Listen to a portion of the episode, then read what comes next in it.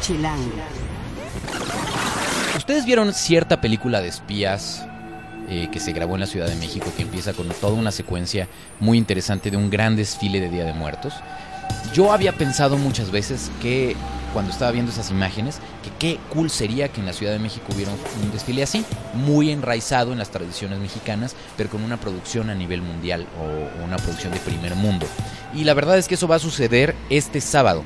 Así que si ustedes están escuchando este podcast, esta semana les vamos a contar desde los talleres del volador en Iztapalapa algunos de los detalles de cómo van a poder disfrutar este desfile especial de Día de Muertos, hacer historia con él, empezar una nueva tradición y disfrutarlo en toda la ruta que va a ser desde el Ángel hasta el Zócalo. Y además les vamos a contar del último concierto de Aerosmith, el paseo nocturno que va a ser ese mismo sábado, eh, un recorrido en bicicleta por varios puntos de la ciudad en donde ustedes se pueden sumar eh, con disfraces y de todo lo que hay rumbo a este fin de semana que pinta para ser verdaderamente divertido. Esto y mucho más en el podcast de Chilango.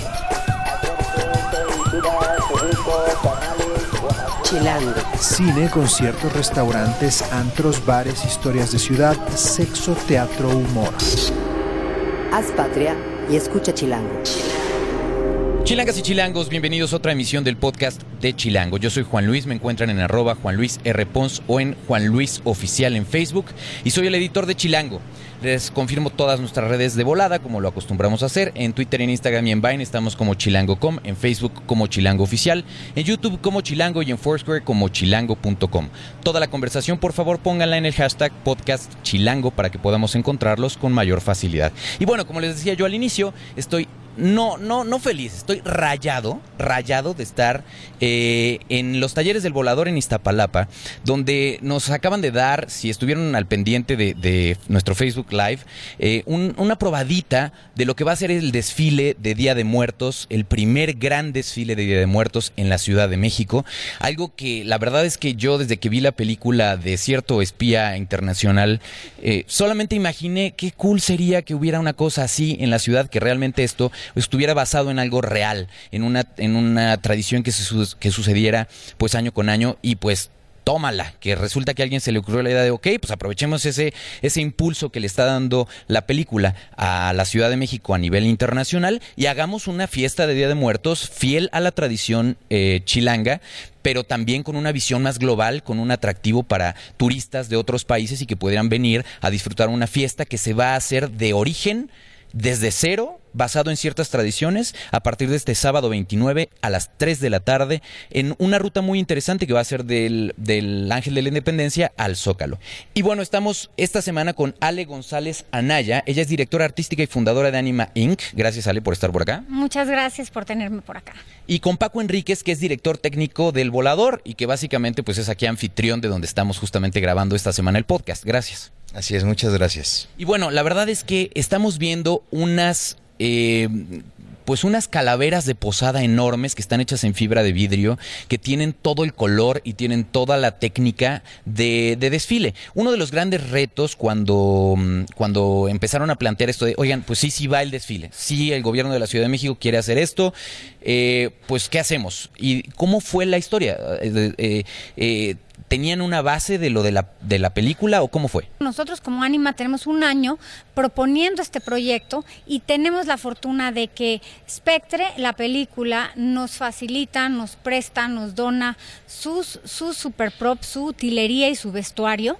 Y entonces, basándonos en eso, nos decidimos a transformar este, estos elementos eh, con Carlos para decidir que se muestre eh, la iconografía de Posadas. Es decir, el Día de Muertos como lo conocemos hoy en la actualidad, la celebración de la vida de los mexicanos, son estas grandes calaveras, estas grandes calacas de José Guadalupe Posadas. Entonces, Carlos lo que me propone es decir, vamos a sacar el colorido ¿no? de toda esta eh, gran utilería y vestuario que tenemos y vamos a narrar ¿De qué se trata el Día de Muertos? En un desfile de 700 metros con 600 voluntarios trabajando eh, a rajatabla, ¿no? Con un equipo extraordinario del volador, con un equipo de coreógrafos donde vas a tener algo súper, súper festivo, ¿no? Están 600 voluntarios ensayando desde hace dos semanas para estar listos el próximo sábado 29 a las 3 de la tarde en el Ángel de la Independencia. Y la idea principalmente sí es esto, es rescatar una tradición cambiarle el formato de desfile, pero sí es rescatar la tradición para nosotros mismos, para los chilangos, para los nacionales y para el mundo. Entonces dijimos, ¿qué podemos hacer? Y lo que pensamos y propusimos al gobierno de la ciudad y al Consejo de Promoción Turística fue, vamos a hacer una identidad y una marca que la gente el año que entra se las vea duras en decidir si va al Carnaval de Venecia, al Carnaval de Río, dice, este año voy a México, al día, a, la celebración del Día de Muertos, ¿no? A ver, pero ahí hay un tema, Ale. O sea, a mí, por ejemplo, me gusta mucho la sopa de lima. Hace poquito me acaba de pasar que fui a probar un lugar de sopa de lima y le dije a la chef, oiga, ¿qué tal está su sopa de lima? Y, me dijo, no, no, pruébela, está increíble. Luego poner eso, y te estás comprometiendo seriamente a que el desfile de este sábado sea espectacular. Estás comparándote con el Festival de Venecia, con eh, va a estar, va, a estar fuerte. Eh, va a ser así, porque ya estoy yendo a la gente. Ay, pues es que es una versión región 4 de lo que... Mira, eh, la verdad tengo, una, tengo mucha seguridad que el desfile que vamos a entregar es, es seriamente un producto eh, de calidad internacional y realmente para el Panteón, que es, lo que a mí me concierne. ya, entonces ya está zafándose. De... Bueno, mira, yo te garantizo nada más la parte 3, que es la mía.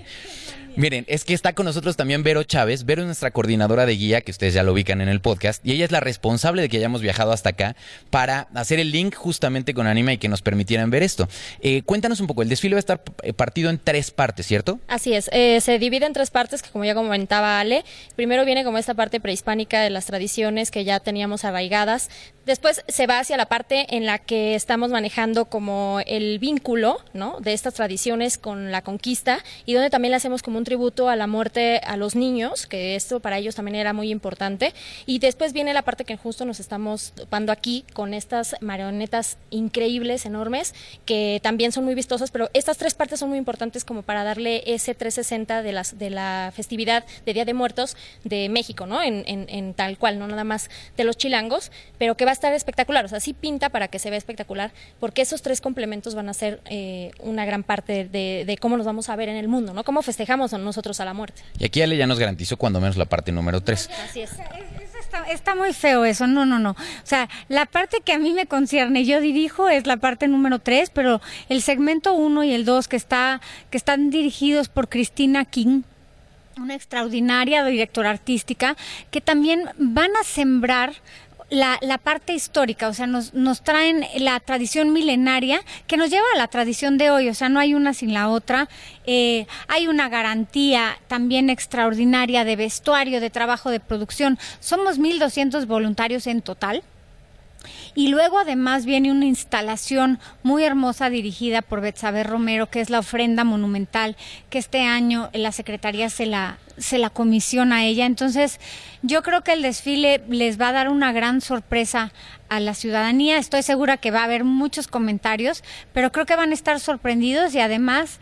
Eh, se van a llevar muchas sorpresas de ver a tanta gente tan contenta participando en crear la celebración, que creo que eso la hace más valiosa que si fuera más espectacular a nivel Hollywood, que es justo lo que estamos criticando, ¿no? Que de pronto pasa, en el carnaval, por ejemplo, de Brasil, justamente la gente se pone como voluntaria para, practica, va a las escuelas de samba. Entonces es un poco esa misma idea de decir, sé parte tú también del desfile, que claro que tiene una dirección, que claro que cada quien no puede llegar vestido como quiera, sino que se va haciendo una profesionalización del desfile como tal. Pero a nivel de el reto de de trasladar ese imaginario y esa idea que cada quien tenemos en la cabeza de lo que es bonito de Día de Muertos, de lo que es fiel de Día de Muertos, ¿Cuál fue el reto a nivel de factura de pronto, eh, Paco? ¿A qué retos se encontraron de trasladar algo que probablemente era cartonería a tener que hacer algo que se puede mover y que es fibra de vidrio? El reto principal, bueno, para nosotros no fue tan complicado. Nosotros somos un taller que viene de una tradición de cartonería. De hecho, nosotros hoy por hoy hacemos este ceremonias internacionales, desfiles, etcétera, etcétera, pero empezamos como cartoneros, o sea, cada uno de los este, integrantes que fundó el, el volador, iniciamos haciendo trabajos de cartonería, ofrendas, altares, nuestra última participación fue en el Festival Cervantino haciendo un montaje del grabado de José Guadalupe Posada del Quijote tridimensional que se podía circundar, o sea, era como ver el grabado, el, grabado salido a la tridimensión. Entonces para nosotros en cierta medida ya era como muy familiar, pero sin duda o sea, retomar las cosas de los chicos del Faro, de los chicos de Tultepec, que también es gente mexicana, no, eso hay que ponerlo muy, este, enfatizar esa parte. O sea, estos equipos que hicieron este, estos primeros este, props para Spectre son equipos mexicanos que tradujeron a su forma. Ahorita nos pasan como este, las piezas a las que nosotros estamos interviniendo y poniéndonos el estilo, este, la pasión, este, dirigidos este, bajo este, la batuta de Carlos Navarrete. Este, y bueno, es, es creo que estamos como en casa, ¿no? Estamos como en casa. Sin duda el reto, pues, es, por ejemplo, en el caso de la Catrina, ¿no? O sea, traducir ese grabado que es, bueno, eh, icónico, ¿no? A nivel internacional a la tridimensión. Tú lo vas a hacer mejor que yo. Descríbenos un poquito qué estamos viendo aquí. Mira, estamos viendo este el grabado de Posada como si fuese salido del papel, ¿no? Y eh, nosotros nos dimos a la tarea de estudiar el grabado de estudiar cada trazo, ¿sí? Para traducirlo en un elemento tridimensional. O sea, es como si vieras una fotografía salida del plano a la tridimensión. Entonces ese fue el trabajo que se realizó en las plumas, en el sombrero, en la cara. Cada uno de los trazos representa ese grabado, ¿no?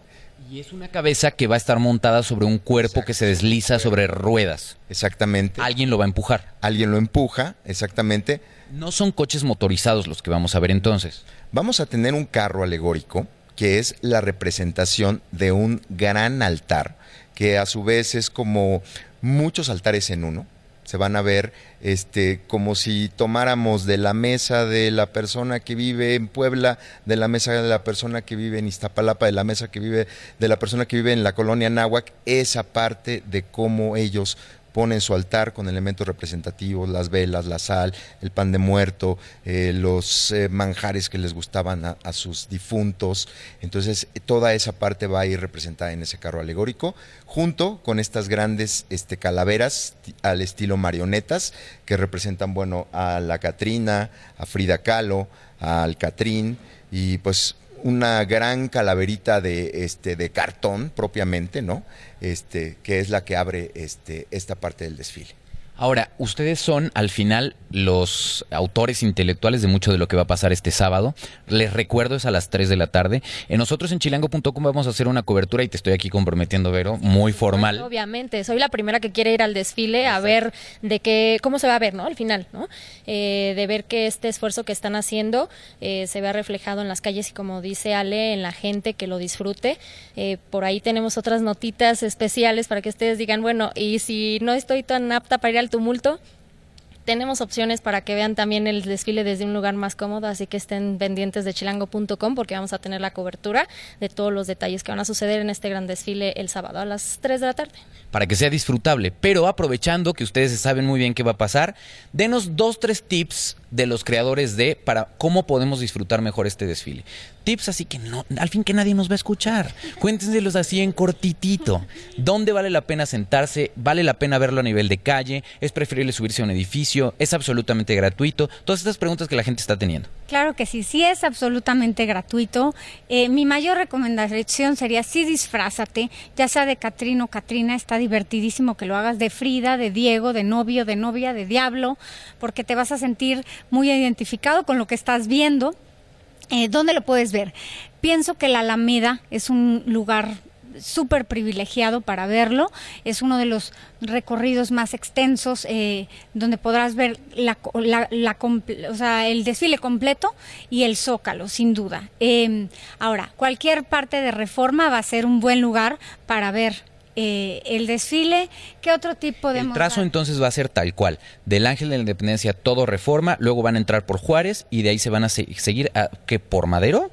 Eh, no, por 5 de mayo y de ahí entramos al Zócalo. El Zócalo damos una pequeña una vuelta, curvita. hay una curvita. La fiesta absoluta va a ser también la llegada al Zócalo. Esa también no te la pierdas. Ahí te esperamos y de ahí salimos por Pino Suárez. Ale, pero no me puedo, no me puedo multiplicar en varias personas. Dime, de, o sea, tengo que planear mi estrategia para el sábado. ¿Dónde me pongo? Mira, yo digo que veas el arranque a las 3 de la tarde y luego tienes que escoger. O te vas a la Alameda o te vas al Zócalo para que agarres buen lugar. Esa es mi sugerencia. Muy bien, irlo, verlo a nivel de calle para poder eh, interactuar de pronto con los bailarines, por, ¿no? Eh, o me voy entonces a una terracita muy a gusto y entonces estoy echando el chupe y la la la. ¿Cuál me recomiendas? Bueno, pues esa sí es a tu gusto. o sea, ahora sí que cada quien, ¿no? O sea, si tú eres de los que les gusta estar así con la gente y sentir el, el talento, pues a nivel de cancha y vas a, va- vas a acabar bailando. Si lo que quieres es verlo de lejos, estar tranquilo, no sudar mucho tal, pues agárrate una terracita y échate el, drink. De verdad, muchas gracias a los dos. ¿Algo que quieran agregar? Pues nada más, yo creo que vale la pena decir que qué buena iniciativa del Consejo de Promoción Turística y de la Secretaría de Cultura de apostar porque esto se vuelva una tradición mundial en donde se fomente no solamente el turismo, sino toda la parte cultural y ancestral de la celebración del Día de Muertos para tener la oportunidad de crecerla, rescatarla y hacer eh, todos los destinos de México parte de esta gran celebración. Buenísimo. Muchas gracias, de verdad.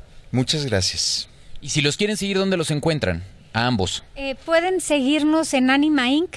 Eh, tenemos cuenta en Facebook, en Instagram y en Twitter y ahí se está todo el tiempo lanzando qué está pasando. Lanzamos historias desde del volador, de los de, los de ensayo, eh, de, todo. Se está streamlining. Acá. les vas a estar spoilereando cosas ya desde esta tarde. Claro que sí, la verdad es que tenemos, como dijo Paco, eh, seis años desde el Bicentenario haciendo eventos masivos y esta vez decidimos que íbamos a hacer todo al revés, que en lugar de estar guardando las sorpresas para el 29, queríamos sacar lo más posible para que la gente no se enterara de, fue ayer, Exacto. Queremos que sean parte, queremos que vengan y que conozcan a todo el equipo que ha hecho, ha hecho esto posible. Si llueve, la fiesta sigue, el, todo, el, todo el trabajo va, va- aguanta la lluvia, etc. Todo, todo continúa. Sí, sí está pensado enteramente para cualquier tipo de clima. Muy bien. Así es. Gracias de verdad a los dos. Chilango. Esto es Tercera Llamada. Tercera Llamada. Comenzamos. Si pasa en la ciudad, está en Chilango. Llega el fin de semana donde estamos en Día de Muertos, ya entrando formalmente a Halloween, Día de Muertos. Y bueno, pues justo es la última semana en donde la revista va a estar a la venta en calle para que aprovechen eh, lo que nos queda de estas experiencias, de estas 30 experiencias de terror por la ciudad. Eh, valió la pena prepararse todo este mes para que en realidad podamos aprovecharlas. Así que busquen Chilango en sus calles porque les digo, esta va a ser la última semana. De actividades tenemos, bueno, desde el martes, Arte para la Nación en Palacio Nacional, piezas con las que varios artistas pagaron sus impuestos. Lo pueden ver desde las 10 de la mañana hasta las 6 de la tarde y es completamente gratis. También están las funciones de Circo de los Horrores Manicomio en el Gran Teatro Molière a las 9 de la noche. Tenemos más información en la revista, en la página 66. Pueden ver los alebrijes iluminados del Museo de Arte Popular en la Noche de Museos, que es la última del mes de noviembre. Todavía nos queda, nos, la última del mes de octubre. Todavía nos queda una más en noviembre. Eh, entonces aprovechen este miércoles eh, desde las 7 de la noche. Aerosmith, que vamos a hablar un poquito más adelante, eso va a ser el jueves, entonces me voy a saltar un poco esto. Luego está el estreno de Doctor Strange el viernes en cines. Chico Trujillo y su mezcla de cumbia, bolero, música balcánica y reggae, suena interesante, a las 8 de la noche en la Carpa Astros. Y de ahí este fin de semana es el Festival Xibalba en los Jardines de México en Morelos. Eh, toda la información está en Chilango y también está en chilango.com. Se pueden lanzar a ver ese día también a Terciopelados, al Teatro Metropolitan a las 8 de la noche. Y luego el domingo pueden ver eh, la hora Radio Roma en el Foro Shakespeare y la fiesta de disfraces que va a haber en el Real Under el domingo. Pero este sábado, eh, recuerden que está, ya se los dijimos en la primera parte del podcast, el desfile de Día de Muertos y una rodada de la que Alex López nos va a platicar con más detalle. Alex, eh, ya habías hecho tu debut según yo en el podcast, ¿no? Como asistente de producción. Exacto, pero nunca en voz. Alex, sé muy bienvenido al podcast de Chilango. Gracias, muchas gracias. Muy bien. Alex eh, básicamente es nuestro guionista de todo lo que se hace en video en Chilango. Y además hace asistencia de producción, entonces, este, y no sé qué otros, qué otros talentos, Ilse, qué otras cosas hace. ¿No sabemos? Eh, sí, aclara eso, porque hizo unos gestos y la verdad es que pues, no quise preguntar. Muy bien, a ver Alex, cuéntanos un poco, ¿qué onda con la rodada? Bueno, este sábado 29 de octubre va a haber una rodada nocturna conmemorativa de Día de Muertos, siguiendo toda esta celebración de Día del Desfile, donde se invita a la gente a ir disfrazados porque incluso a las ocho y media de la noche en el Ángel de la Independencia va a haber un concurso de disfraces. La ruta de este, de este paseo nocturno es de 18 20 kilómetros aproximadamente. Muchos van disfrazados, las bicicletas van adornadas, van con luces, van con LEDs, van todo para que sea principalmente vistoso. La ruta es todo reforma prácticamente desde la zona de Chapultepec de los museos.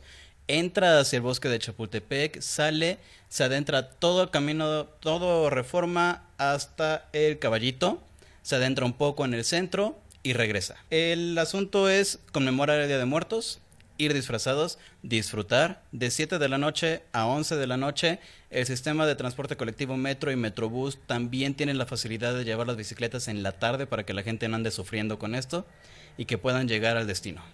Muy bien, y es completamente gratuito. Exacto, completamente gratuito. El punto es que la gente vaya y disfrute. Y bueno, esa es una opción entonces para que tengan un sábado completito de Día de Muertos, porque en una de esas se pueden lanzar con su bici ya a ver el paso del desfile del que les hablábamos en la parte primera del podcast y después ya ser ustedes parte de ese propio desfile en la ruta que va a platicar o la ruta que está proponiendo esta pues ruta ciclista de alguna manera, ¿no? Exactamente.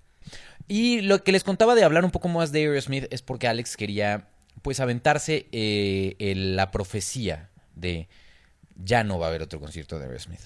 Es muy probable que esta sea la última vez que Aerosmith venga a México. ¿Por qué? A inicios de año, Steven Tyler sacó su disco solista, un disco que tiene principalmente sonidos blues, algo que nunca había hecho en su carrera musical. Y en varias entrevistas le preguntaron cuál es el futuro de Aerosmith. Y él dijo, la verdad, si regresamos al estudio o nos separamos, me da lo mismo. Dando a entender que es muy probable que no haya más futuro para Aerosmith. De hecho, la última vez que regresaron al estudio fue en el 2012, antes 2004, porque Aerosmith se entiende como una banda principalmente de los 80 y eh, por extensión un poco de los 90. Ellos saben que viven de sus grandes clásicos y que la gente va a escuchar esas canciones. Por eso es que también están aventando ahorita una gira latinoamericana que ya se va a extender también hasta el 2017 por otros países para empezarse a, de- a despedir de los escenarios. La cosa con las bandas de los 80s y los 90 es que de pronto se terminan reenamorando de los escenarios cuando se están despidiendo. Caso de Scorpions, caso de, caso de los Rolling Stones o Kiss, que todavía siguen todavía en los escenarios. Y que de alguna manera, pues yo, yo, lo- yo le llamaría el fenómeno del calambre, de decir, oye, y si ya, de veras, en serio, esta es la última, ya, en serio, en serio, nos vamos a despedir. Yo, por, por ejemplo, eh, con la banda de Ozzy Osbourne, ¿crees que eso vaya a pasar con Black Sabbath? Sí, Black Sabbath ya está en las últimas. ya, literalmente ya es la última gira porque ya no pueden dar para más. Ozzy Osbourne, no lo sé, pero Black Sabbath sí. Muy bien. Entonces tú dirías, si les gusta Aerosmith, pueden ir a ver lo que probablemente sea su última visita a la Ciudad de México. Va a estar en la arena eh, a las 9 de la noche. Eh, estamos destacando que además son los miembros originales, eh, porque además me dio risa. El texto dice, con Steven Tyler y sus miembros originales. Nos referimos evidentemente a los de la banda, no, no a los de Steven Tyler. Sí, es de las pocas bandas que de verdad sigue con la, con la agrupación o la alineación original. Que es algo que no ha ocurrido y más en una banda tan legendaria, de tantos años, que ha tenido trayectoria inmensa. Exacto, yo creo que se deben llevar bien. Supongo que se deben llevar bien. Si ustedes quieren seguir eh, a Alex o saber un poco más sobre este concierto, su impresión o de por qué realmente no he escuchado el disco solista de Stephen Tyler, lo pueden seguir en arroba. Arroba Alex con 3X, López con 3 Zetas, no significa nada, se ve muy bonito nada más. Twitter e Instagram. Mira, yo debería poner un negocio de, de, de- te, te interpreto, así como hay gente que interpreta el aura y estas cosas, yo puedo interpretar tu usuario de Twitter, que es después de las 3X del sexo, 3 de dormir. Yo creo que tiene, tiene que ver eso. No, no es cierto, no. no. Po- Es poco desempeño, creo. Es lo que yo diría. Pero en fin. Muy bien. ¿Y con qué nos vamos a despedir entonces, Alex? Con una canción, un clásico de ellos, que hay dos versiones, una únicamente con Aerosmith y esta versión con Ron DMC, que es la canción Walk This Way. Que es lo que empiezan a escuchar en este justo momento. Y que Ilse Jiménez en la asistencia de producción está dejando pues ya que suene. Eh, Alex López también estuvo acá en la asistencia a la producción y Rafa Met Rivera, pues en el apoyo moral, básicamente, ¿no? En, en el catering inexistente y en este tipo de cosas. El diseño de audio es de Omar Morales. Hagan patria y escuchen Chilango.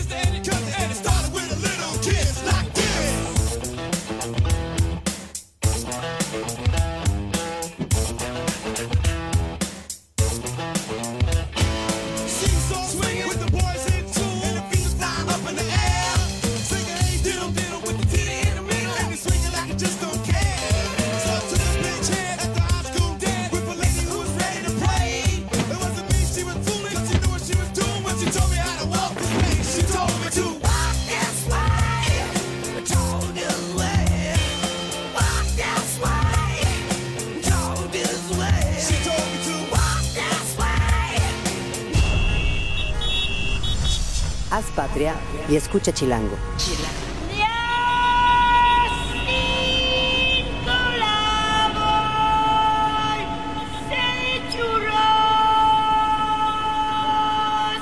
Derechos reservados. Grupo Expansión 2016.